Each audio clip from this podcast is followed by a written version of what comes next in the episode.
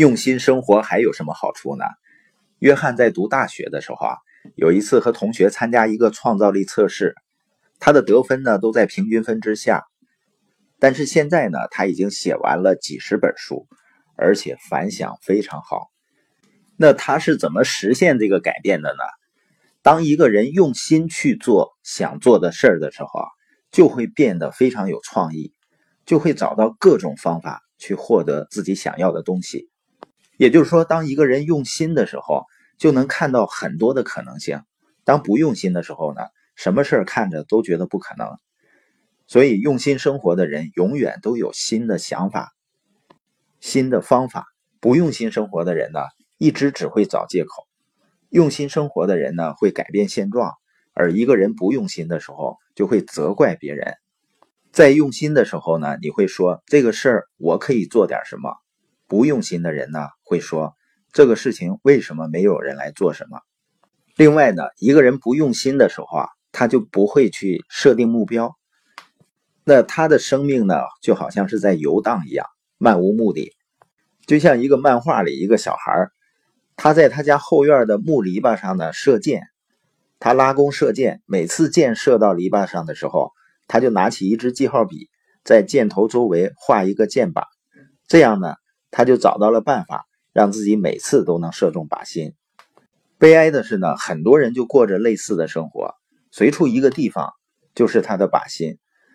一个人生活中没有目标，他就没有任何的活力了，就像我们打篮球没有篮筐一样。如果篮板上没有篮筐，你觉得你不断的投篮有意思吗？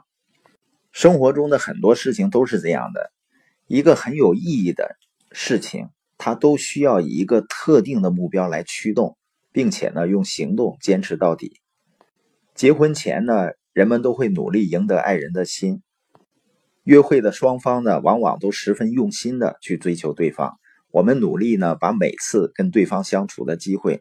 充分利用起来，为了让对方开心呢，去做很多额外的事情，用不同寻常的方式去做。